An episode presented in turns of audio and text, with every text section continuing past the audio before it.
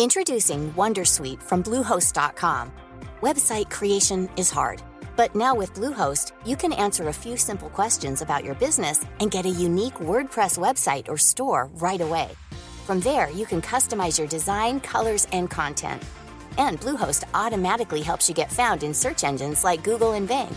From step-by-step guidance to suggested plugins, Bluehost makes WordPress wonderful for everyone. Go to bluehost.com/wondersuite.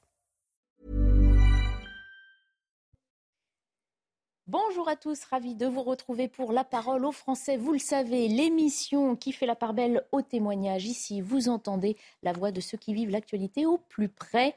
En plateau également, les voix de nos invités pour commenter cette actualité. Aujourd'hui, l'essayiste Céline Pina, bonjour. Bonjour. Et le président de l'Institut de la Parole, Philippe Bilger. Bonjour. Bonjour à vous. Mais la parole passe d'abord à Audrey Berthaud qui nous présente le journal de 14h. Bonjour Audrey. Bonjour Barbara, bonjour à tous. Tir de mortier, fumigène, le lycée Alain du Vésiné dans les Yvelines a été pris d'assaut hier par des élèves à la fois à l'intérieur et à l'extérieur de l'établissement. Plusieurs centaines de lycéens ont fêté à leur manière la fin de l'année scolaire. Écoutez le témoignage de quelques lycéens. Au début c'était un peu impressionnant mais bon... Euh... Enfin, on n'est pas la cible de, des mortiers, c'était juste pour euh, faire du bruit et donner de l'ambiance. Donc, il euh, avait pas, enfin, personne devait se faire agresser ou quoi que ce soit. Euh, c'était peu, enfin bref, je le redis, c'était bon enfant de base. Exactement, oui, c'est pas normal ça, mais après ça, c'est vrai qu'on sait pas trop c'est qui. À part ça, je trouve quand même que ça a montré quand même, une, enfin, que la mauvaise image de ce qui s'est passé, alors qu'il s'est quand même passé des, des, choses qui étaient assez bien. Je pense que les gens, sur le moment, ils n'ont pas vraiment euh, mesuré euh, l'impact de ce qu'ils faisaient, mais euh, non, pour le coup, du coup, j'ai pas vraiment vu. pour le coup, ça, personne n'était au courant. Je pense quand tout le monde est sorti du lycée, personne savait qu'il s'était passé ça. Emmanuel Macron est dans le Gard. Il est avec les acteurs chargés de la lutte contre les incendies. L'année dernière, la saison avait été terrible avec 72 000 hectares brûlés, principalement en Gironde. En octobre dernier, plusieurs annonces avaient été faites par le président de la République. Alors, est-ce qu'elles ont été respectées? Qu'est-ce qui va changer cet été? Élément de réponse avec Michael Dos Santos. Des flammes de plusieurs mètres de hauteur, des paysages ravagés. L'été dernier, la Gironde n'avait pas été épargnée par les incendies. Pour éviter que le scénario ne se répète, l'Elysée a développé de nouveaux moyens dans la région. Un avion Dash et quatre Air Tractor pour le largage d'eau, mais aussi un hélicoptère lourd qui sera bientôt livré. De quoi satisfaire les élus de la région rencontrés en octobre dernier par Emmanuel Macron. À cette occasion, le président de la République avait plus largement fait des annonces pour l'ensemble du territoire. De nouveaux équipements, le doublement de colonnes de renfort de sapeurs-pompiers, mais aussi la météo des forêts. Cette dernière sera inaugurée aujourd'hui par le chef de l'État lors de la visite du nouveau centre de coordination aérien à Nîmes. Présentée sous forme de code couleur, du vert au rouge, elle annoncera les risques de feu, mais aussi les bons comportements à adopter. En France, 80% des feux de forêt démarrent à moins de 50 mètres des habitations. Et ce déplacement coïncide parfaitement avec le lancement aujourd'hui de la météo des forêts. Rouge, orange, jaune ou vert à chaque couleur son niveau de risque d'incendie. Lorsqu'il y aura un risque en France, une carte découpée euh, par département sera publiée sur le site de Météo France. Et vous voyez euh, la carte euh, du jour, principalement verte, avec donc un risque faible aujourd'hui d'incendie. Et puis on part à Arcachon, en Gironde. Arcachon sous un grand ciel bleu aujourd'hui et ce week-end. Les températures sont assez élevées pour un mois de juin et c'est un bonheur pour les professionnels du tourisme, comme nous l'explique Antoine Estève sur place. Traditionnellement, pour les professionnels du tourisme, ce mois de juin, il est là pour rôder les équipes d'un côté et de l'autre côté pour préparer cette saison estivale. Alors, plus il fait beau pendant ces week-ends de juin, comme ce week-end ou le week-end prochain, par exemple, où les températures vont friser les 28-30 degrés un petit peu partout, notamment dans le sud-ouest, et eh bien, plus les gens ont envie de faire des réservations pour cet été. Alors, pour l'instant, les professionnels du tourisme nous disent 60 à 70% de réservations pour les mois de juillet et août, pour les grosses périodes de fin juillet et début août. C'est encore assez faible, mais on pourrait revenir à un niveau d'avant Covid, ce niveau de 2018, euh, qui était déjà une très bonne année à l'époque. Et pour cela, eh il faut engranger le maximum de réservations avant le 14 juillet. Et ici, eh avec la météo en tout cas qui va faire dans les prochains jours, grand soleil et autour de 30 degrés, normalement, ça devrait attirer beaucoup de monde. Voilà pour l'essentiel à 14h, Barbara. Merci beaucoup Audrey. On vous retrouve avec plaisir sur ce plateau à 15h pour euh, un point complet sur l'information. Comment débarrasser notre école du harcèlement euh, scolaire? L'idée d'une tolérance zéro en la matière est-elle envisageable? Est-elle même envisagée? C'est la question que l'on pourrait se poser tant les témoignages s'accumulent, hein, décrivant tous l'inertie et l'immobilisme de la hiérarchie. Et si cette tolérance est souhaitée, tolérance zéro. Par quoi passe-t-elle? Ce sont quelques-unes des questions que nous allons désormais nous poser ensemble après euh, la diffusion de ces images, celle d'une nouvelle agression ultra-violente d'une jeune fille de 16 ans par d'autres élèves. Regardez sur cette vidéo que nous avons euh, floutée, on peut voir l'adolescente être frappée plusieurs fois euh, par une jeune femme entourée d'autres jeunes. Une plainte a d'ailleurs été déposée contre ces agresseurs pour violence et diffusion d'images. La victime, prénommée euh, Maëlys, a confié être depuis euh, plusieurs années régulièrement harcelée par deux camarades. Je voulais vous montrer euh, quelques-uns des propos qu'elle a tenus. Maëlys dit Je reçois des messages la journée et la nuit, des messages me disant que je vais mourir. Ma harceleuse fait des vidéos TikTok en disant que je vais retourner à l'hôpital. Elle raconte aussi que ces harceleuses ont retrouvé l'adresse de son domicile. Au début, euh, dit-elle, j'ai fait beaucoup de tentatives de suicide. Je me mutilais, je m'enfermais dans ma chambre. J'avais peur que quelqu'un rentre chez moi. Depuis, euh, Maëlys est déscolarisée. Elle est suivie euh, par des psychologues. On va en parler à présent avec Thérèse Paillard, une invitée que nous avons par caméra interposée. Bonjour, vous êtes présidente de l'association Harcèle-moi si tu peux. Merci d'avoir accepté de, témoigner sur notre antenne. Vous avez fondé cette association pour intervenir dans les établissements scolaires en tant que parent d'enfants harcelés. Votre fils, Julien, est devenu euh, ce qu'on peut appeler le bouc émissaire, de ses camarades alors qu'il était en cinquième. Est-ce que vous pouvez nous raconter ce qu'il a vécu? Ben, en fait, euh, moi, je n'étais pas vraiment au courant. Et un jour, il est rentré de l'école avec un cocard. Donc, euh, je lui ai demandé ce qui s'était passé. Et il n'a pas voulu expliquer ce qui se passait réellement mais ça faisait deux ans qu'il était harcelé par un groupe d'élèves. Et, et, en fait, euh, on s'en est rendu compte euh, à cause du, enfin, grâce au, au mais il ne voulait vraiment pas en parler et il a craqué, il nous a raconté. Donc, euh, donc voilà, après, moi j'étais tellement démunie que j'ai mon, mon, plus grand défi a créé l'association en 2019 et euh, je l'ai repris par la suite pour justement accompagner les familles d'enfants euh, qui étaient victimes de harcèlement scolaire. Mhm. Euh, Vers qui vous êtes-vous tourné au moment des faits? Quand vous avez pris conscience du mal-être, du malaise et de l'enfer que vivait votre enfant, vers qui vous êtes-vous tourné Surtout, quelle réponse avez-vous eue? Alors, j'ai essayé de voir avec la directrice de l'école à l'époque, le, collège, et en fait, elle a nié euh, elle ne voulait pas, je pense, ternir l'image du collège et, finalement, elle a nié en bloc euh, ce que Florian racontait. Parce que c'est c'est pas Julien, c'est Florian, mon fils. Et, euh, et en fait, j'ai rien fait de particulier à part, enfin, je voulais porter plainte, on m'a vivement déconseillé. J'étais vraiment pas pris au sérieux non plus. Et c'est aussi pour ça que je suis là aujourd'hui, c'est pour euh, accompagner les parents, pour pas qu'on se laisse faire. On connaît pas nos droits, on ne pas, on connaît rien, et euh, on est là pour accompagner les parents. Mhm.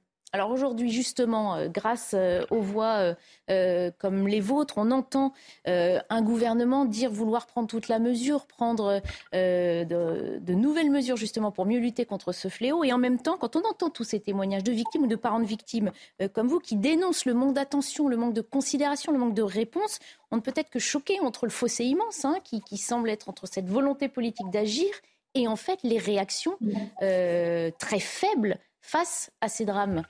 Vous l'expliquez comment? Oui. Ben, je pense que c'est vrai que nous, on fait beaucoup d'interventions de, auprès des enfants. Alors, au plus tôt, c'est au mieux, euh, parce que ça apparaît très, très euh, rapidement. À partir, on a déjà des prémices euh, en grande section de maternelle CP. mais je pense qu'il faudrait aussi avoir peut-être de la prévention pour les adultes. Mhm. Parce que nombre d'enfants demandent, font des appels au secours et ils ne sont pas entendus. Euh, euh, ils sont pas entendus tout simplement. Après, je pense que le gouvernement peut essayer de mettre aussi en place, euh, enfin, je sais pas, taper du poing sur la table pour essayer de mettre quelque chose de plus rigoureux en place. Mhm. mais voilà, Voilà, ça commence. Par exemple, qu'est-ce que, vous demanderiez de plus? On sait qu'il y a un programme qui s'appelle Phare, hein, qui a été mis en place il y a quelques temps pour avoir euh, plus d'encadrement, d'écoute, avec des référents aussi anti-harcèlement dans les classes, justement, pour que les enfants puissent plus facilement s'exprimer face à l'un de leurs camarades plutôt qu'à un adulte qui peut être un petit peu plus impressionnant. Qu'est-ce que vous voudriez voir mis en place de plus?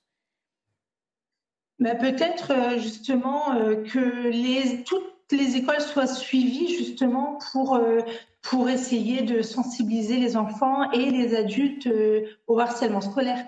Mmh le ministre de l'Éducation nationale a avoué, confié hein, que le, suicide de l'INSEE, 13 ans, était un, mmh un, on avait tous une responsabilité, pardon, je, cherche le mot exactement. Oui, oui, il, dit c'est un drame ah collectif. Euh, ah oui. Donc vous avez une responsabilité, j'ai une responsabilité, Philippe Alors, une responsabilité. C'est l'objet de notre débat aussi. Effectivement, on va demander justement à, Thérèse Payard, est-ce qu'elle considère que nous avons tous un rôle à jouer, certes, en tant que parents, éducateurs, enseignants, citoyens, mais finalement pour prévenir ces drames, est-ce que les premiers référents ne sont pas ceux qui sont au plus près de l'enfant y compris euh, voilà, au quotidien, dans cette classe ou dans cette cour d'école où le harcèlement a lieu? Oui, euh, après, c'est vrai qu'on a tous, tous un rôle à jouer. Euh, même les camarades de classe euh, ont un rôle à jouer. Ils sont là aussi en tant que citoyens pour protéger et voir la bonne vie scolaire de l'école. Mais c'est vrai que, après, je, l'ai compris tard, mais c'est très compliqué pour une victime de se confier. Faudrait-il encore bien regarder la victime pour se rendre compte qu'elle est un problème? Je pense que c'est important euh, parce que ben, souvent, c'est vrai que les victimes ne se confient pas, ni aux parents, ni d'ailleurs euh, au personnel encadrant, à personne. Justement, hein, c'est souvent la victime d'ailleurs, hein, précisons-le, qui est déscolarisée euh, ou changée d'établissement quand le harceleur ou la harceleuse, elle, plus généralement, poursuit sa scolarité dans le même établissement. Et ça, évidemment, ce n'est pas normal. Oui, c'est pas normal parce que bien souvent, c'est la victime qui est punie finalement. Mhm. Euh, c'est vrai que bien souvent, les parents demandent à changer d'école pour justement éviter que ça recommence l'année d'après. Mais, euh, mais moi, je vois avec mon fils, mon fils a bientôt été plus puni que ses harceleurs à l'école. Donc, ça aussi, c'est pas normal. Je, Philippe Bilger en plateau. Euh, je rejoins totalement ce qu'a dit Thérèse Paillard. Et euh, est-ce que vous accepteriez, Madame, le fait qu'en effet, euh, sans tomber dans la responsabilité collective un petit peu confortable dont parlait le ministre, il y a pour le harcèlement qu'il faut bien séparer des bisbilles qui existent toujours entre les enfants, le harcèlement avec tout ce que votre fils a subi, une responsabilité des parents par exemple, qui n'écoute pas assez, de la hiérarchie scolaire qui fait semblant de ne pas le voir, et bien sûr euh, des harceleurs qui ne prennent pas conscience parfois des offenses qu'ils créent. Et puis évidemment de la justice lorsqu'elle ne condamne pas assez sévèrement lorsqu'elle est saisie. Oui, moi je suis tout à fait d'accord. Je pense qu'il faut durcir un peu tout ça. Euh, oui, la, la, la part de responsabilité des parents est engagée quand l'enfant euh, fait quelque chose. Enfin, je veux dire, ça paraît tout à fait normal.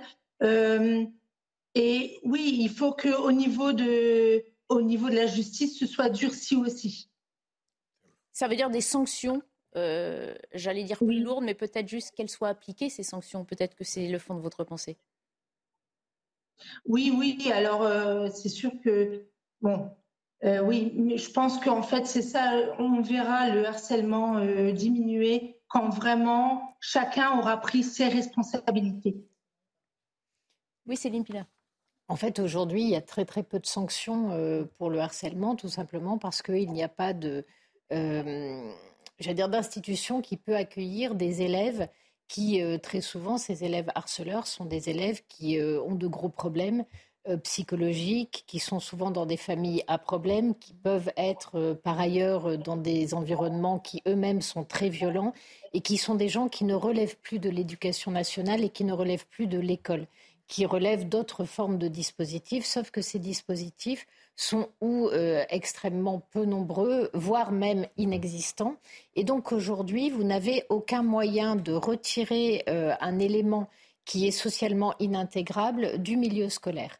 Et ça, c'est un vrai souci parce que de fait, cela amène à ce que l'on isole les victimes au lieu de punir les coupables. Ça, c'est la première chose. La deuxième chose, il faut arrêter le discours sur l'innocence des enfants. Il n'est pas réel. Les trois quarts du temps, les harceleurs sont tout à fait conscients d'exercer une domination. Ils jouissent de cette domination et ils sont dans une vision du monde dans lequel euh, tout n'est que rapport de force. Et eux, ils sont en haut de la pyramide alimentaire. Et ils en sont fort contents et très fiers. Il y a à déconstruire aussi un rapport à l'autre et un rapport à la violence. Ils sont dans des logiques claniques, c'est-à-dire que pour eux, euh, être Surtout à l'adolescence. Voilà, être fort, oui, mais normalement à l'adolescence, c'est aussi le moment où on apprend aux enfants que être fort, c'est s'empêcher. Euh, que se contrôler, c'est ça qui les rendra adultes. Alors certes, c'est pas évident, il y a beaucoup d'explosions, mais en tout cas, il y a ce message qui passe et pas un message euh, de caïda, pas un message dans lequel les adultes s'écrasent devant cette forme de violence, parce que le fait de ne pas pouvoir sanctionner, de ne pas pouvoir répondre, mhm. c'est lu par les adolescents comme une prise de pouvoir. Et la dernière chose, c'est, croyez-moi, j'ai fait 25 ans en politique, quand un politique vous parle de responsabilité collective, on appelle ça se laver les mains à la façon de Ponce Pilate. Vous diluez tellement la responsabilité que du coup, vous expliquez que vous, vous avez fait votre part et que si ça ne marche pas, c'est que tous les autres acteurs ne font pas la leur. Alors je précise parce que j'ai cherché mes mots tout à l'heure, l'expression exacte du ministre de l'Éducation nationale est c'est un échec collectif. Voilà pour apporter. Mais, ça, ça, revient au même. Voilà. Je voulais euh, revenir vers Thérèse Paillard, puisque vous intervenez dans les lycées hein, pour sensibiliser, vous nous disiez, enfin, collège et lycée, sensibiliser les parents. Euh, vous côtoyez aussi ces jeunes. Euh, comment parle-t-on justement à ces jeunes Comment on dissuade un futur ou une future harceleur ou harceleuse À votre avis, qu'entendent-ils? Que comprennent-ils? Est-ce qu'ils ont justement toute la conscience des conséquences éventuelles de leurs paroles ou de leurs actes? Alors pour certains, oui. Euh, de toute façon, on voit clairement euh, les jeunes concernés, euh, qu'ils soient harceleurs ou victimes. mais c'est vrai comme plus de la moitié ne savent pas, en fait, c'est des brimades qui pensent inoffensives et bien souvent, bah, à répétition, bah, voilà, ça, ça détruit quelqu'un. Et bien souvent, on me dit, ben, moi, je suis harceleur ou j'ai été harceleur, mais je ne le savais pas. Donc c'est aussi pour ça que la bonne parole est, voilà, est lancée pour qu'on, qu'ils prennent enfin conscience de ce qu'ils font. Euh, et puis, bah, euh, je sais plus ce que je devais dire. Mais je vous en prie. Il y a Philippe Hitler qui veut réagir et puis on va surtout. Euh, Thérèse Paillard, pardon de vous questionner à nouveau, mais vous qui avez une certaine expérience de ces harcèlements et euh, votre association s'en occupe et comme elle a raison, est-ce que euh, vous auriez à trouver la cause, une cause de, du fait que des jeunes enfants sont harcelés plus que d'autres? Vous diriez que c'est laquelle? Est-ce que ça n'est pas cette espèce de sadisme qui fait qu'on s'attaque parfois presque systématiquement aux faiblesses? Euh, oui, alors c'est sûr que le harceleur choisira un enfant plus faible qu'un autre, c'est sûr. Euh, après, euh, il n'y a plus vraiment de raison. Avant, on se moquait de quelqu'un parce qu'il était gros, grand, petit, enfin. Mais maintenant, je pense que tout le monde peut être victime de harcèlement. Il n'y a plus vraiment de code par rapport à ça. Mais oui, effectivement, les, les, harceleurs choisissent des enfants qui sont forcément, qui se laissent plus faire. Thérèse Payard, on vous garde euh, en ligne avec nous. On, va accueillir euh, une autre invitée, euh, Nadège Pellegrin. bonjour, merci de participer à, notre émission aujourd'hui. Vous êtes CPE au lycée hôtelier de Tonon-les-Bains et vous avez mis en place, vous appliquez en tout cas ce dispositif appelé Sentinelle et référent. Est-ce que vous pouvez nous en dire plus? En quoi cela consiste-t-il? Alors, en fait, c'est un dispositif qui traite du harcèlement au sens large, qui a été mis au point par euh, Éric Verdier, qui est un, psychologue communautaire. Et on a eu l'occasion de faire cette formation il y a maintenant sept ans. L'infirmière scolaire de mon établissement avait, entendu parler de ce dispositif. Les questions de harcèlement étant euh, pleinement d'actualité dans les établissements scolaires. Et nous, on a un lycée hôtelier, donc il y a aussi le, le domaine, de, le milieu de la restauration qui peut potentiellement être maltraitant aussi dans les cuisines, tout ça. Donc on a été très vite sensibilisés. Et donc Éric Verdier, euh, on a eu le, à l'époque le, soutien donc de, de de, l'éducation. Dites-nous plus, excusez-moi Nadège, plus en quoi cela consiste? cette formation. Ça veut dire que vous associez euh, élèves et adultes pour justement euh, repérer les comportements qui seraient euh, suspects et puis pouvoir agir si jamais ces comportements s'avèrent réels? Tout à fait. Donc la formation, nous, nous formons des élèves entrant de seconde chaque année. Et en effet, chaque formation, nous avons une douzaine d'adultes et également des, non, une douzaine de jeunes et une, cinq ou six adultes. Donc, euh, pour travailler ensemble. Est-ce qu'ils observent? Est-ce qu'ils posent des questions? Comment travaillent-ils ces élèves et ces adultes? Alors, les, les, jeunes sont essentiellement en repérage parce qu'il y a des tas de choses qui nous échappent, qu'on ne voit pas en tant qu'adultes. Les jeunes sont donc euh, font du repérage et viennent se référer aux adultes en fonction de, de ce qu'ils décèlent. Alors souvent c'est des situations d'isolement ou des, des, des, moqueries ou des choses qu'ils entendent. Et, et donc ils viennent en référer aux adultes. La formation crée des liens et on est en vraiment une situation de confidentialité dans le groupe et de confiance. Donc ils n'hésitent pas à venir nous signaler les choses et ensuite le groupe décide la manière d'intervenir. Et la manière d'intervenir, ça peut passer par du dialogue, ça peut passer par une sanction? Oui, alors euh, la, sanction n'est pas le, premier. On, écoute d'abord, on écoute euh, les, deux parties en général, et ça finit souvent par une confrontation. On les met en confrontation, et en général, comme c'est décelé vite parce que le repérage a été fait rapidement, les situations s'arrangent et on n'a pas besoin d'en venir à la sanction. On règle des tas de situations euh, très rapidement. Euh, quand ça va plus loin, qu'on a décelé une situation un peu tard pour une raison ou une autre, euh, on, la sanction peut faire partie du, processus, tout à fait. Et avez-vous assez de recul pour mesurer les effets de cette, la mise en place de ce, euh, ce dispositif Sentinelle et référent? Est-ce que vous constatez qu'on résout plus de problèmes ou qu'on on arrive à, à, convaincre tout le monde de plutôt vivre ensemble et faire sa vie scolaire paisiblement? Est-ce qu'il y a eu des effets concrets, un impact? Ah, tout à fait. Oui, nous, on est, ça fait donc euh, sept ans qu'on forme des, jeunes.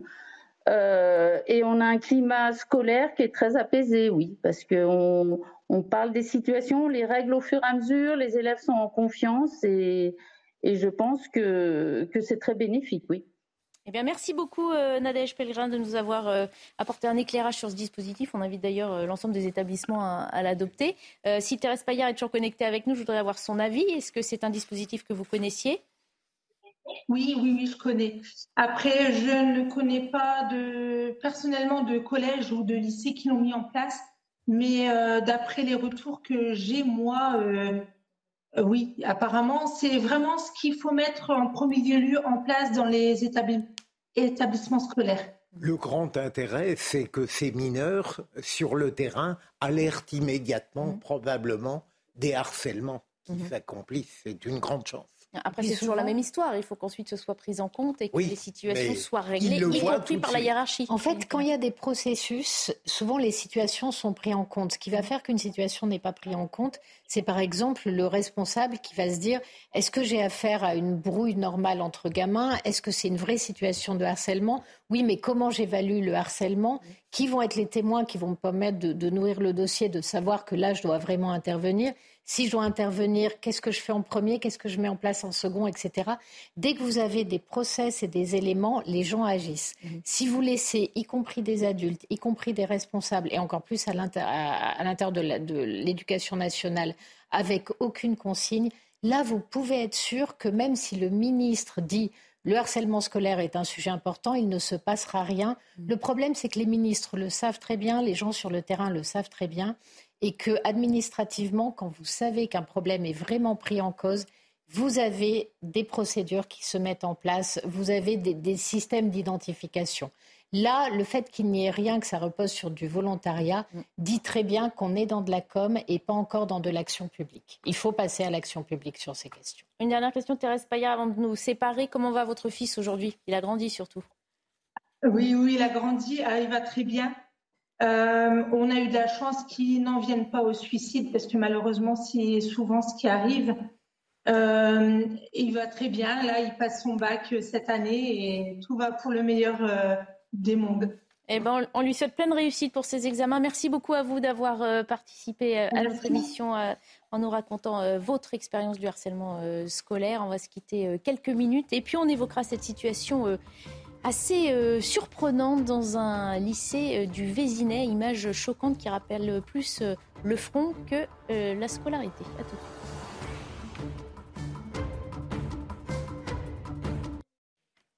Dans un instant, on reste dans le milieu scolaire. On ira près d'un lycée du Vésinet qui a fêté la fin d'année d'une drôle de manière. D'abord, on fait un point sur l'essentiel des titres de l'actualité avec Maureen Vidal.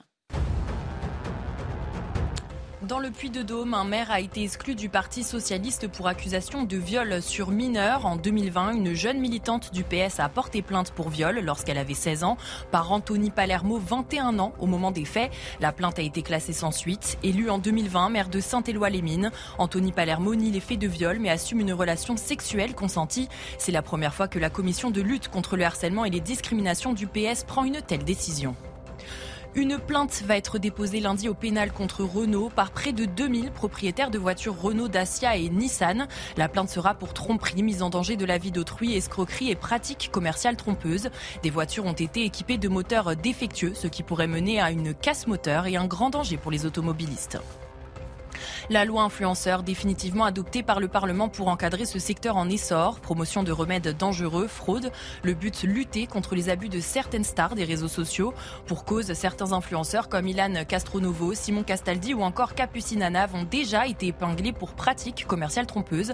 Ils ont reçu l'obligation de partager des messages de prévention sur leurs profils sociaux.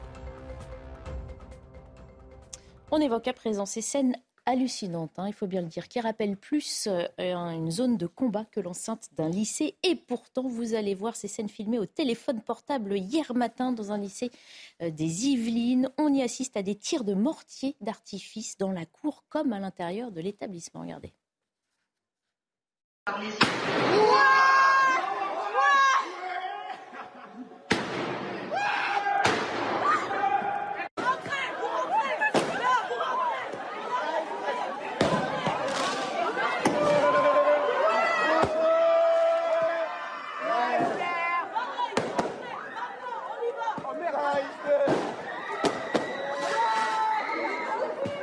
Des élèves qui ont également euh, déclenché l'alarme incendie plusieurs fois, saccagé aussi euh, des classes. Alors, pour tenter de comprendre ce qui s'est réellement passé, on va se tourner vers une élève de ce lycée, le lycée Alain au Oui, je le disais, c'est un détail encore plus surprenant puisque cette commune des Yvelines euh, est plutôt réputée hein, pour être plutôt chic et plutôt calme. Mais on va donner donc la parole à Chloé. Bonjour Chloé, vous êtes élève en terminale dans cet établissement. Pouvez-vous nous raconter donc ce qui s'est passé hier matin? Bonjour, euh, oui, du coup, je suis bien élève ici. Euh, donc euh, hier, en soi, c'était une fête pour fêter surtout la fin des cours. donc c'est une fête qui se passe chaque année en soi. Le but, c'est surtout de, bah, donc, de fêter la fin des cours en se jetant de la farine dessus, des œufs. C'est bonne enfance, c'est vraiment dans un esprit de fête. Et après, c'est vrai qu'hier, ça a un peu dégénéré. on se rend... Je pense que les gens qui ont fait ça s'en rendaient pas forcément compte, mais c'était vraiment pour fêter de base et c'était entre les terminales. Alors, euh, on connaît le, jet d'œuf et de farine. Enfin là, on en est quand même extrêmement loin pour fêter la fin d'année. Euh, oui, effectivement. Bah, donc, cette année, il y a aussi eu des feux d'artifice. Après, euh, tout ce qui est mortier dans les couloirs, etc., je pense que ça a vraiment dégénéré par rapport à l'euphorie, etc. C'était absolument pas prévu. Et euh, on ne pouvait même pas rentrer de base dans le lycée. Il y avait vraiment des agents de sécurité partout. C'était vraiment pas le but. Euh, est-ce qu'on en sait plus sur les individus qui ont euh, mis ce désordre? Parce que certains ont parlé d'intrusion aussi dans l'établissement. Est-ce que vous savez qui étaient ces individus qu'on a aussi parfois vus, selon des témoignages, hein, cagoulés pour échapper aux caméras de surveillance? Euh, alors c'est vrai que les gens étaient cagoulés. C'était surtout, je pense, pour euh, faire attention à, aux, caméras, oui, et donc ceux qui étaient dans le lycée, peut-être pour faire attention aux dégâts après sur les bulletins ou quelque chose comme ça. Après, je ne sais pas vraiment si c'était des gens qui ne sont pas dans le lycée, mais la plupart étaient dans le lycée. et je pense que c'était ouais, comme des gens du lycée. Oui. Et qu'est-ce que vous en pensez d'une telle manifestation de, de, violence et de dégradation? Euh, je pense que c'était pas forcément la chose à faire de euh, lancer des, mortiers dans le couloir, enfin des, faire des feux d'artifice dans le couloir, etc. Ça c'est sûr, c'était pas le truc à faire. Euh, dégrader le lycée encore moins je pense que ça, enfin, forcément, du point de vue des élèves qui étaient dans le lycée, ça a pu faire peur. Maintenant, euh, du point de notre point de vue, qui est en train de faire la fête, je pense que vraiment les gens se rendaient pas compte que ça pouvait faire peur aux autres. Et euh, c'était vraiment de base pour fêter, euh, fêter la fin des cours, fêter la fin de notre scolarité. Et donc, en effet, ça a pu vraiment faire peur.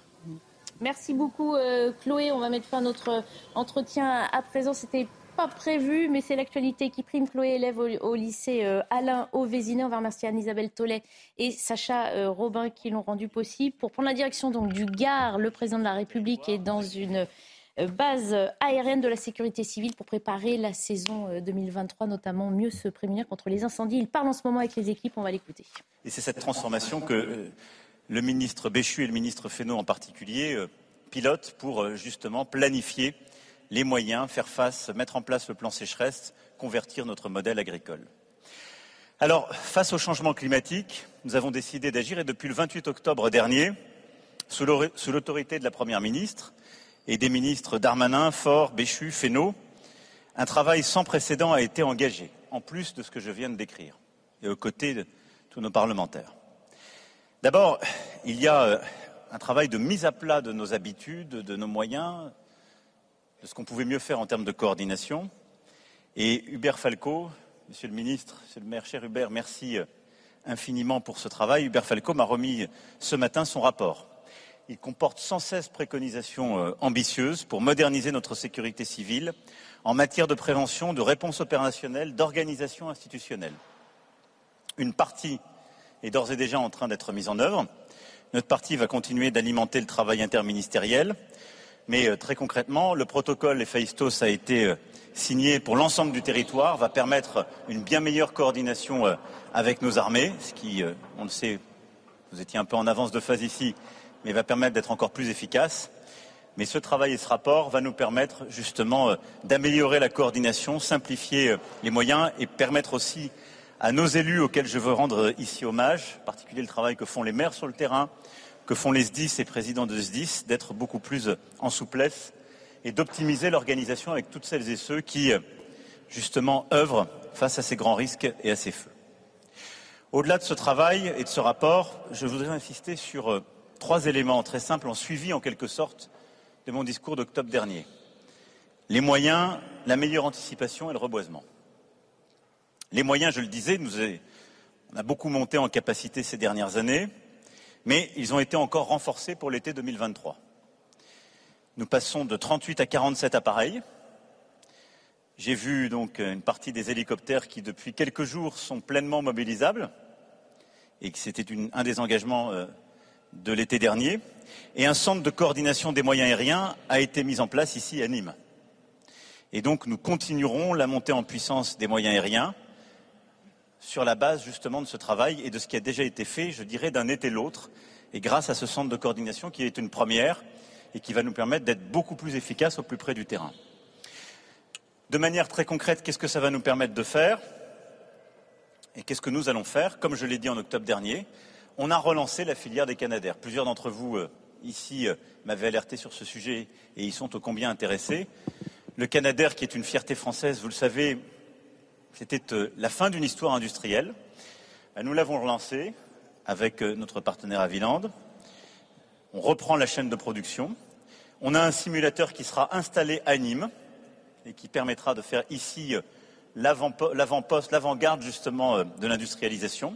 Et on aura les deux premiers qui seront déployés au plus tard pour 2027. Et ensuite, on va essayer d'accélérer la montée en charge. En parallèle, on travaille pour euh, les bombardiers d'eau et pour pouvoir diversifier l'offre industrielle et avec nos grands industriels français pour avoir aussi des modèles qu'on adapte et qui nous permettront justement euh, de compléter ainsi cette offre dans la durée. Les financements des deux premiers Canadaires, ils seront européens, et j'insiste sur ce point ici même. L'engagement que j'avais pris en 2019, c'est de faire de cette base une vraie base européenne. Nous l'avons fait grâce à votre mobilisation à tous, cette base qui est un trésor de notre sécurité civile française.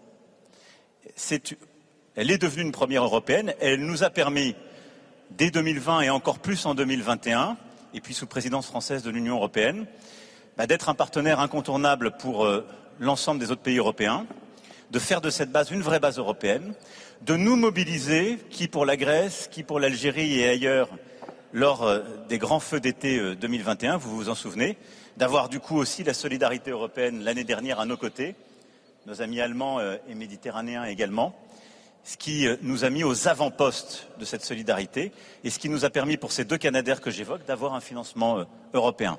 Et je le dis parce que c'est aussi une chance, c'est une force. Quand la France lance des idées, avance et forte en Europe, on a une Europe euh, où nous sommes utiles et qui nous est utile. Et je crois que c'est ainsi qu'il faut la faire avancer. Les autres appareils, quant à eux, sont d'ores et déjà budgétés dans la LOPMI.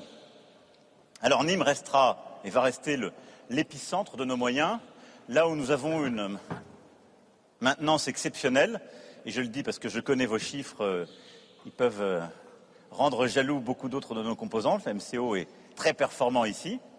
Et donc on va garder cela, on le renforce avec le, centre de coordination. Mais on a aussi beaucoup travaillé, je vous en remercie, sur le prépositionnement et le développement des moyens à travers tout le territoire. Et je le dis pour euh, les élus à travers la France. On aura donc le prépositionnement euh, d'hélicos et de Dash qui seront possibles sur Bordeaux et qui vont nous permettre d'être plus efficaces quand la plaque sud-ouest sera sous pression. Et puis, vous avez identifié 22 pélicandromes qui, euh, ainsi, sur tout le territoire, sont équipés. Ils vont nous permettre, là aussi, de stocker du matériel, les retardants ou autres, et d'être plus efficaces lorsqu'il y a des opérations de coup de poing à mener, y compris sur les territoires sur lesquels nous n'avions pas l'habitude d'intervenir. Et de la Bretagne au Jura, on l'a vécu l'année dernière. Et cette efficacité, pour qu'elle soit au rendez-vous, il nous fallait euh, mieux prévoir les choses. À côté de ces moyens de ce, euh, de ce déploiement, c'est aussi les colonnes de renfort qui ont été augmentées. Je veux juste rappeler des chiffres tout simples. En 2021, on avait 20 colonnes. L'année dernière, sous la pression des événements, on est passé à 44. Eh bien, on les passe désormais à 51 colonnes. Ce qui est, vous voyez, plus qu'un doublement entre 2021 et maintenant, avec un renfort de 3660 sapeurs-pompiers. C'est de la mobilisation collective, c'est de l'optimisation du temps, c'est de la mobilisation de femmes et d'hommes, c'est aussi un autre travail avec euh, nos réserves, les entreprises qui contribuent. Et je veux ici le dire, mobilisation de toutes et tous, mais c'est ce qui va nous rendre plus efficaces. Et je le mets en parallèle de ce que j'évoquais sur les moyens, c'est ce qui nous permet de développer un modèle, je crois, qui est une force française, solidarité territoriale, solidarité européenne. On est solidaire avec l'Europe, on se projette, elle est solidaire, elle nous finance des matériels et vient à nos côtés. Mais quand il y a un coup de grisou et un moment difficile dans quelques endroits du territoire, on a une capacité de mobiliser nos forces qui est exceptionnelle et que nous allons donc encore renforcer. Enfin, sur les moyens, c'est le pacte capacitaire qui se met en place, sur lequel je m'étais engagé en octobre dernier.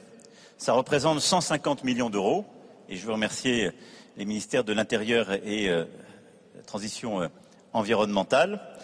Les départements ont fait remonter leurs besoins euh, justement en matériel et l'État, grâce à ce pacte, cofinancera les investissements à hauteur de 66% en moyenne.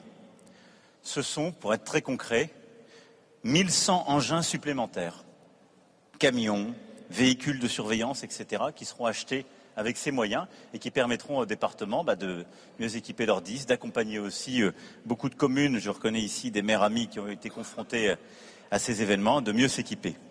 Ce sont ainsi 44 colonnes de secours et 66 groupes feu qui viendront compléter notre dispositif. Et donc ce pack capacitaire, se déploie, on est au rendez-vous et c'est un accompagnement très conséquent de nos collectivités. Ensuite, à côté de ces moyens, et c'est le deuxième axe sur lequel je voulais insister, il faut mieux anticiper. Alors je le redis, les chiffres m'étaient donnés par le directeur général encore tout à l'heure. 95% des feux sont éteints avant qu'ils n'atteignent les 5 hectares. Donc tout se joue si euh, on anticipe, évidemment si on évite les feux, mais si on anticipe et si on arrive à intervenir le plus tôt possible. Pour ça, nous avons euh, là aussi déployé de plus en plus de choses. D'abord pour prévenir, avec un travail qui a été fait par le ministère pour informer les propriétaires, mais également les élus des communes les plus exposées, rappeler les responsabilités de débroussaillage.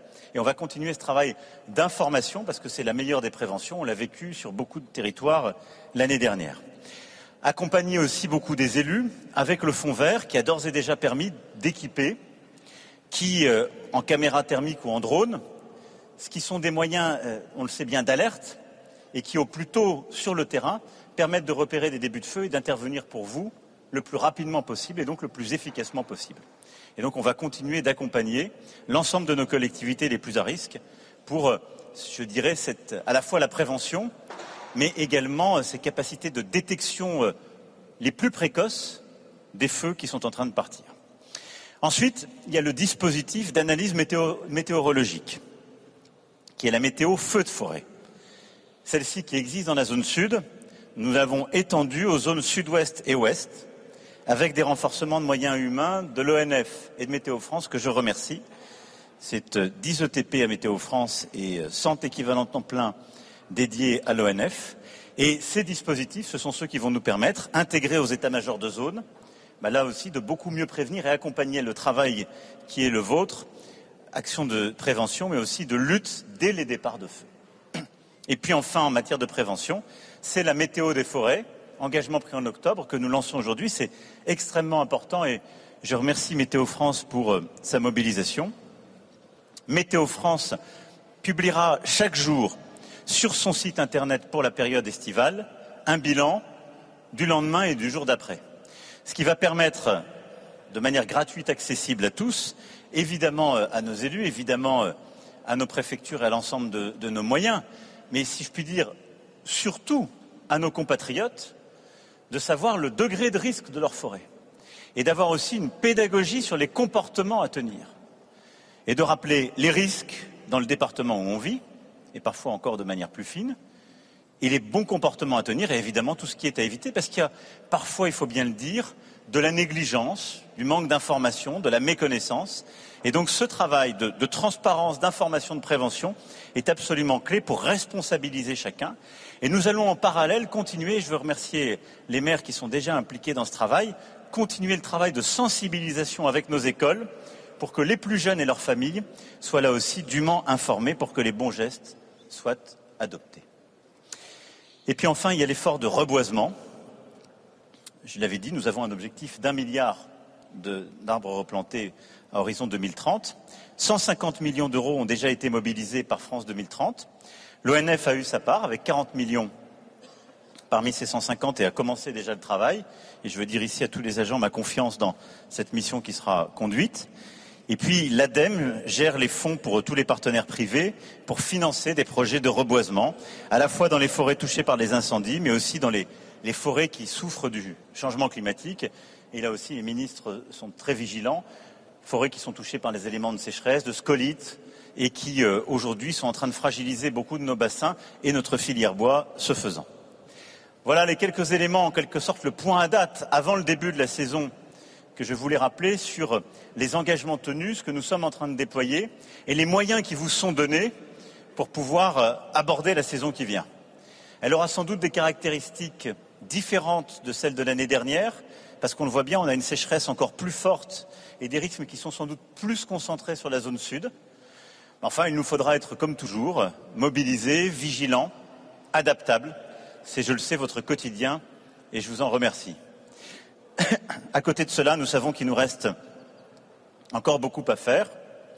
Une quatrième unité militaire de sécurité civile verra le jour pour la zone de défense sud-ouest. Le ministre de l'Intérieur des Outre-mer, avec le directeur général, auront euh, à faire ces annonces dans les semaines qui viennent. Il y a un texte de loi en cours d'examen au Parlement qui permettra de renforcer les obligations légales de débroussaillement des forêts, ce qui est un point euh, important.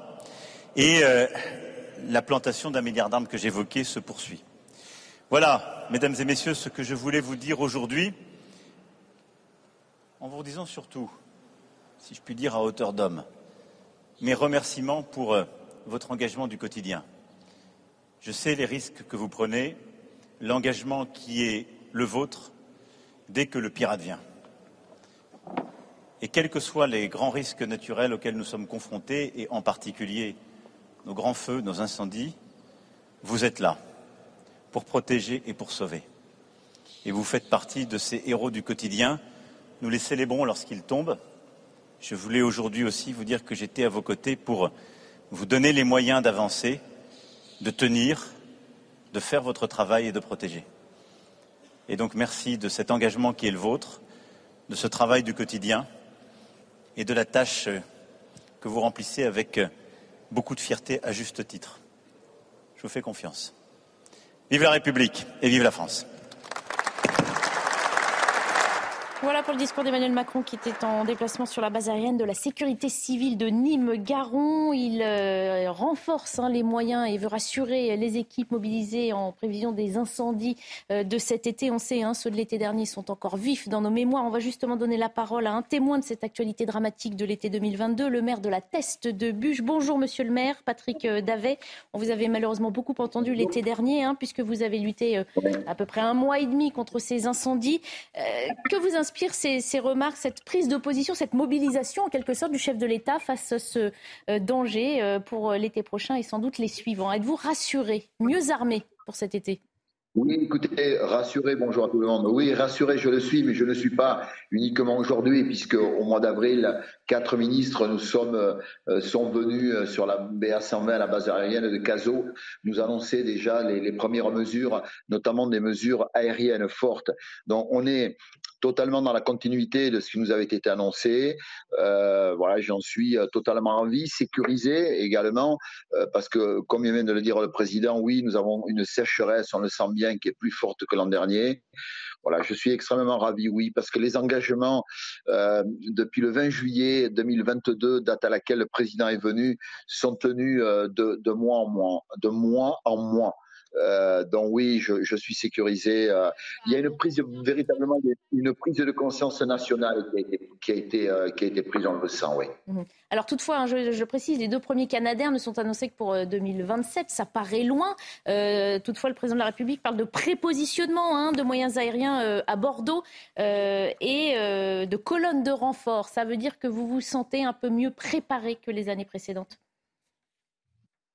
Oui, mieux préparé parce que dans tous les cas, nous, à partir du 1er juin, nous allons avoir des avions qui vont être positionnés sur le sud-ouest. Et à partir du 1er juillet, nous allons avoir des Canadaires qui vont être positionnés sur Bordeaux, c'est-à-dire vraisemblablement peut-être sur, euh, sur Mérignac. Mais Mérignac est à un quart d'heure de chez nous en avion contrairement où l'an dernier, ils étaient, ils étaient euh, euh, posés sur la base mère, donc sur, sur Nîmes, et là, ils étaient, euh, j'imagine, un peu plus d'une heure.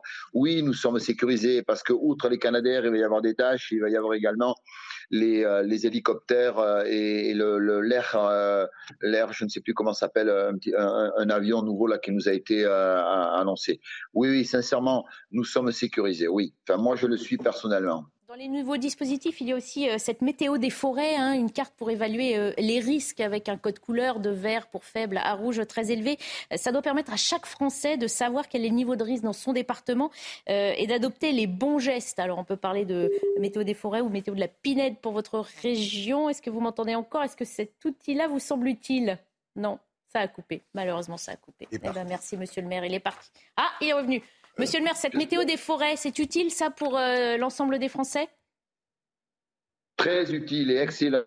Ça permettra pour l'ensemble des, Français de pouvoir eux aussi vérifier et pour nous, évidemment, de pouvoir vivre notre quotidien par anticipation. C'est excellent. Vous vivre votre quotidien par anticipation, qu'est-ce que ça veut dire? Ben, Ça veut dire tout simplement que la veille, on, on pourra à peu près savoir ce qui va se passer le lendemain.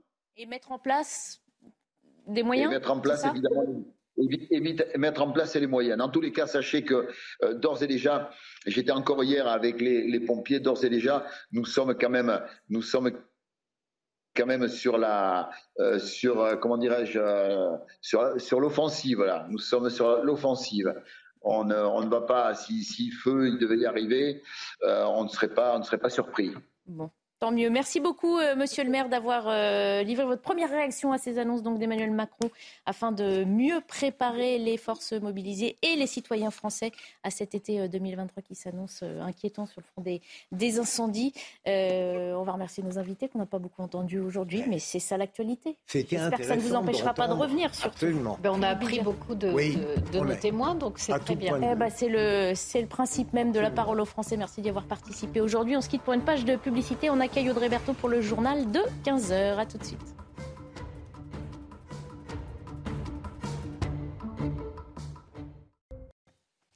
Il est 15h, bienvenue si vous nous rejoignez. C'est l'heure de faire un point sur euh, l'actualité. Audrey Berthaud nous a rejoint pour ce journal. Bonjour Audrey. Bonjour Barbara. Et à la une de l'actualité, Emmanuel Macron qui est en déplacement dans le Gard. Il vient tout juste de s'exprimer. Le chef de l'État était avec euh, les acteurs chargés de la lutte contre les incendies. On y reviendra au début de ce journal avec notre journaliste Florent Tardif. Maëlys témoigne sur notre antenne. Cette jeune fille de 16 ans est harcelée à l'école, mais pas seulement. Ces harceleurs sont allés jusqu'à casser les fenêtres de chez elle. La jeune femme a tenté de mettre fin à ses jours.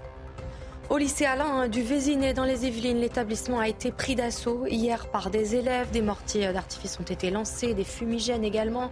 Anne-Isabelle Tollet est sur place. Elle nous parlera de la situation aujourd'hui. Et puis pourquoi Belgorod est-elle une place plus importante dans la guerre en Ukraine? Cette région près de la frontière entre l'Ukraine et la Russie fait face à de nombreux bombardements. Harold Iman nous en parlera. Emmanuel Macron qui vient donc tout juste de euh, s'exprimer. Il est avec euh, la sécurité euh, civile à la base aérienne de Nîmes dans le Gard. Il doit préparer l'été après les feux de forêt de l'année dernière. Florian Tardif, vous êtes sur place. Qu'est-ce qu'il ressort de cet échange, Florian? Écoutez, le président de la République a inscrit ce déplacement dans un spectre plus large que le seul sujet de la lutte contre les feux de forêt, puisque au tout début de son discours, c'était il y a quelques minutes à peine devant ces femmes et ces hommes qui luttent donc activement chaque année contre ces incendies. Il a remercié ce qu'il appelle les héros du quotidien en revenant très brièvement sur ce qui s'est passé il y a dix jours maintenant, ce drame à Roubaix, en expliquant que ces femmes et ces hommes, ces policiers, comme ces pompiers ou comme d'autres professionnels agissent pour sauver euh, des vies, parfois au péril de la leur. Ensuite, il est revenu euh, sur les moyens euh, déployés par l'État après ces incendies dramatiques survenus l'année dernière. Il y a eu un renforcement de la flotte aérienne. On est passé de 38 engins à 47 engins disponibles sur le territoire national. Renforcement humain également. Création d'un centre de coordination ici sur cette base aérienne de Nîmes. Et on en parle depuis plusieurs jours maintenant. Le président de la République est revenu euh, sur cette météo euh, des forêts pour pouvoir alerter la population sur les dangers potentiels qui sera déployé chaque jour est disponible sur le site de Méotéo France à 17h précisément. Le but de l'ensemble de ces moyens techniques et humains supplémentaires engagés par l'État, c'est d'intervenir le plus rapidement possible sur ces incendies, car les professionnels ici nous expliquent que ce sont les dix premières minutes, Audrey, qui sont essentielles dans la lutte contre ces feux de forêt. Ah, merci beaucoup euh, Florian Tardif et merci à Charles Baget qui vous accompagne. Écoutez justement le président euh, de la République qui évoque la relance de la filière euh, du Canadair. On a relancé la filière des Canadair. Le Canadair qui est une fierté française, vous le savez, on reprend la chaîne de production. On a un simulateur qui sera installé à Nîmes et qui permettra de faire ici l'avant-poste, l'avant-garde justement de l'industrialisation. Et on aura les deux premiers qui seront déployés au plus tard pour 2027. Et ensuite, on va essayer d'accélérer la montée en charge. On reparle du euh, harcèlement euh, scolaire. Maïlis, 16 ans, est harcelée quotidiennement. Elle est désormais euh, déscolarisée, même si le harcèlement se poursuit sur les réseaux sociaux. Les harceleuses sont allées jusqu'à casser les fenêtres de son domicile. C'est l'affaire Lindsay qui a libéré sa parole. La jeune femme a tenté de mettre fin à ses jours à plusieurs reprises. On écoute les détails de Clémence Barbier. Ces images sont insoutenables. À plusieurs reprises, Maïlis reçoit des coups de poing au visage, puis l'agresseuse frappe violemment sa tête contre le sol. Elle est encouragée par l'une de ses amies. Maïlis a quelques hématomes, son crâne est ouvert. Depuis quelques années, la jeune femme de 16 ans est régulièrement harcelée par deux camarades de son lycée. Maëlys est morte, les gars.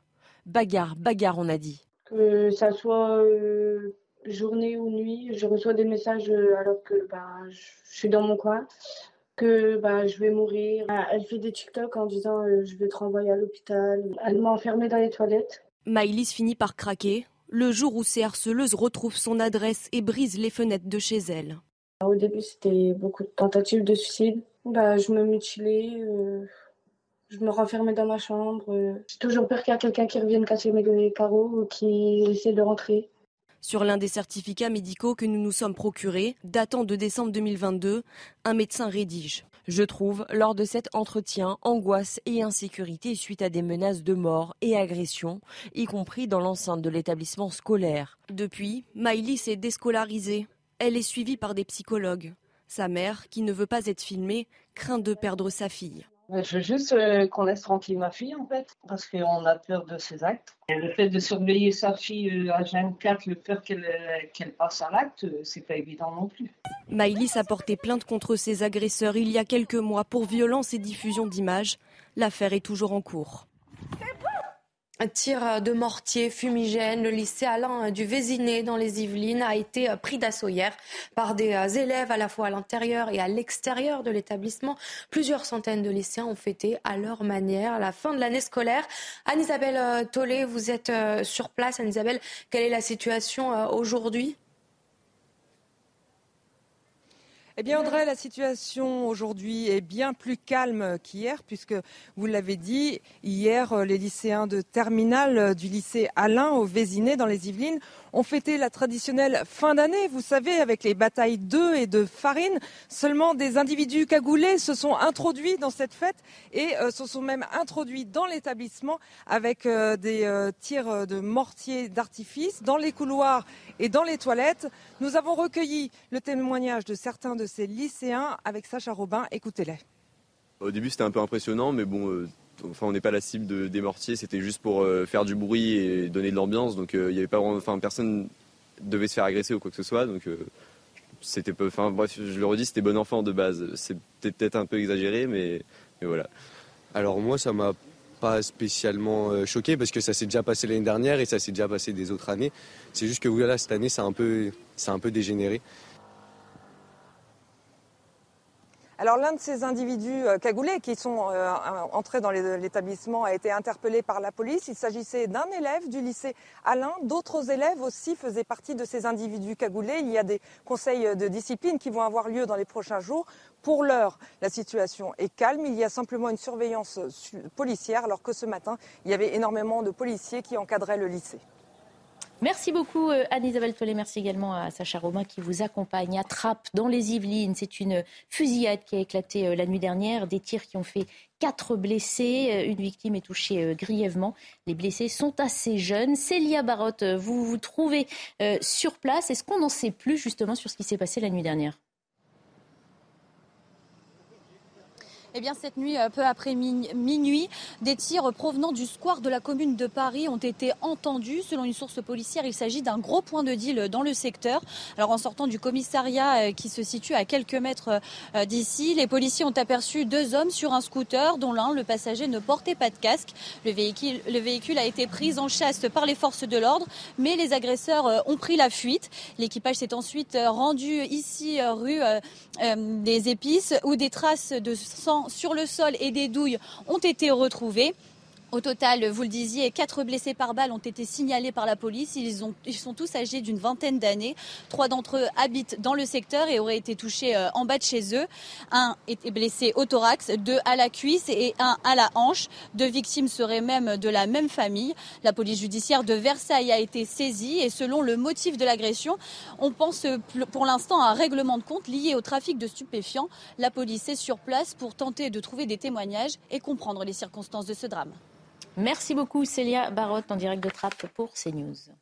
Et tout de suite, c'est l'heure de votre chronique éco. On va parler des nouvelles habitudes de consommation. Une étude révèle que les Français achètent de plus en plus de viande. Votre programme avec IG. IG, bien plus que du trading. Une équipe d'experts à vos côtés. Eric de Ritmaten avec nous en plateau. De plus en plus de viande dans les assiettes alors que le pouvoir d'achat baisse, Eric c'est vrai, c'est un paradoxe, hein, puisque la consommation de viande n'arrête pas de progresser. C'est d'ailleurs plus de la viande de qualité qui est consommée en majorité, mais de la viande industrielle. Eh bien, en d'autres termes, c'est de la viande transformée qui entre dans la composition des plats cuisinés et qui se vend de plus en plus. C'est vraiment le grand changement qui est observé par France Agrimaire. Euh, si l'on compare la consommation de viande en 1970 et aujourd'hui, eh bien, c'est deux fois plus.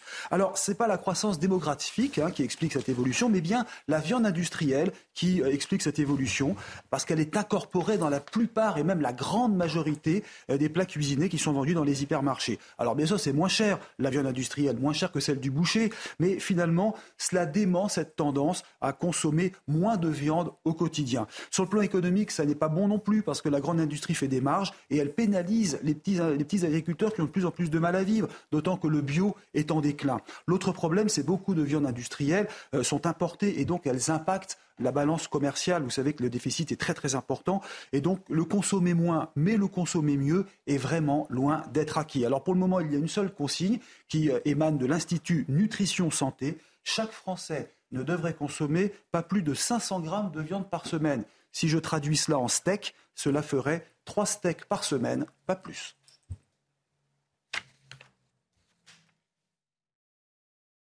C'était votre programme avec IG. IG, bien plus que du trading. Une équipe d'experts à vos côtés.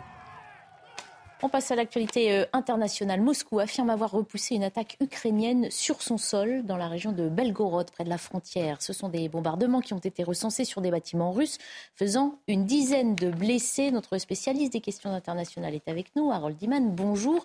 Euh, Harold, la guerre se passe donc essentiellement euh, dans le ciel. comment ça se fait? Alors depuis un mois, l'armée russe projette des centaines de missiles et de drones sur toutes les villes d'Ukraine. La capitale Kiev en particulier, qui reçoit parfois plus de 50 missiles par nuit. Et à Kherson aussi, dans le sud, l'aviation russe largue des bombes depuis des avions. C'est un peu primitif. Bref, c'est un feu d'artifice de la mort à partir du ciel.